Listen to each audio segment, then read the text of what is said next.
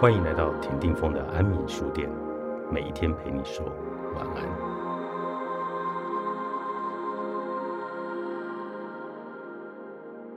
遇到人生低潮困惑该怎么办？虽然已经老大不小，但我人生遇到的低潮和困惑却从没少过。只是面对这些让人阿杂的事，威爷已经越来越能适应。也懂得用有效率的方法卸下负面情绪，再找到解答。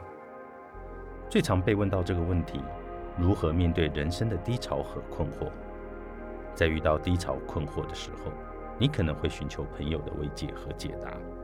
但我告诉你，身边的朋友们也许能助你舒压，却未必能给你答案。朋友和你都处在同温层中，你会发现。对于问题本身，同才大概都只是相似的见解，用同样的角度看待事情。有时大家的建议反而会让你越来越疑惑，像鬼打墙一样的无限轮回，没有出口。所以遇到人生困惑时，你需要朋友的慰藉，还需要找位有智慧的导师协助解惑。你一定会问威爷：如果不认识这些有智慧的导师呢？那就阅读吧。我在三十二岁当年创业失败后，对人生充满了很多的疑问，对人生充满许多的疑问，因为未知与恐慌，让自己陷入了大底潮。后来靠着阅读与许多智者大师的著作，才让我找到了方向。阅读是开眼界最简单的方法，它能把你的视角拉得更高更广。当你学会从不同的角度看待事情。心情自然就随之转换。前阵子我也有些困惑，总觉得人到中年却事事不如人。但当我阅读到了张曼娟老师写的文章，就像醍醐灌顶，豁然开朗。当我们觉得某些人真好运，拥有这些好机会，却忽略了人家或许很努力，他到底是凭什么？为什么是你而不是我？这样的话，其实铺露了嫉妒与狭隘的视野。天地之大，为何只把注意力放在他或者是你？自己才该是终极目标，永恒的挑战。山需要和海相比吗？云需要和树竞争吗？我在悠悠的人生道途上，一面思索，一面微笑。张曼娟老师的这段话，是不是也解答了你现在的困惑呢？有个研究佛法的朋友告诉我，所谓得道，就是对宇宙、对自己、对他人的生命没有疑惑，对所有生命的问题都有答案。或许我们现在浅浅的修行还无法得到，但我们要学习寻找答案的方法哦。别辜负了鸡汤。听不认识的人形容自己，是一件有趣又需要极大勇气的事。不久前听到有人这样形容威爷，他就是那个在网络上写鸡汤文的威爷了。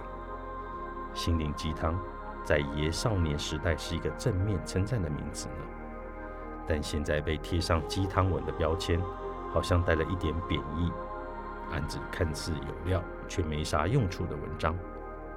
我也要帮鸡汤文平反，毕竟我也是被鸡汤文喂养大的孩子啊，家里没有兄姐。也没有其他长辈，爸妈不善社交，所以我社会化的很慢。小时候核心价值观的来源，大都是从家里订的报纸和图书馆里的书本里。少年时期，我会将每天报纸上喜欢的文章剪下来，利用空白的剪贴簿贴成一本一本的收藏。特别喜欢励志类的文章，因为我可能从这些文章里看到更大的世界。他们也让我深信，只要努力到位，没有做不到的事，没有翻不了的局。现在思想上这么正向，应该就是被这些文章耳濡目染的成果吧。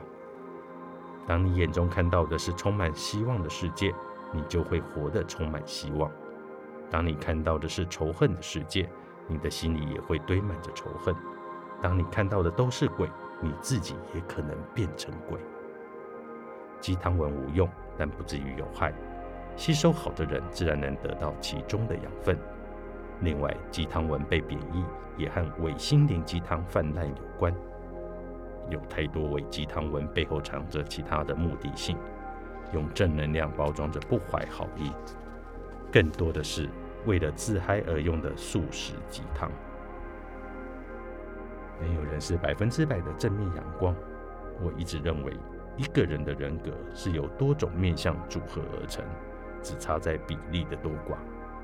偶尔你会想要放烂人生，做些堕落的事，喝得烂醉，骂些脏话，或者是把自己当垃圾桶，狂嗑盐酥鸡、真奶等高热量食物。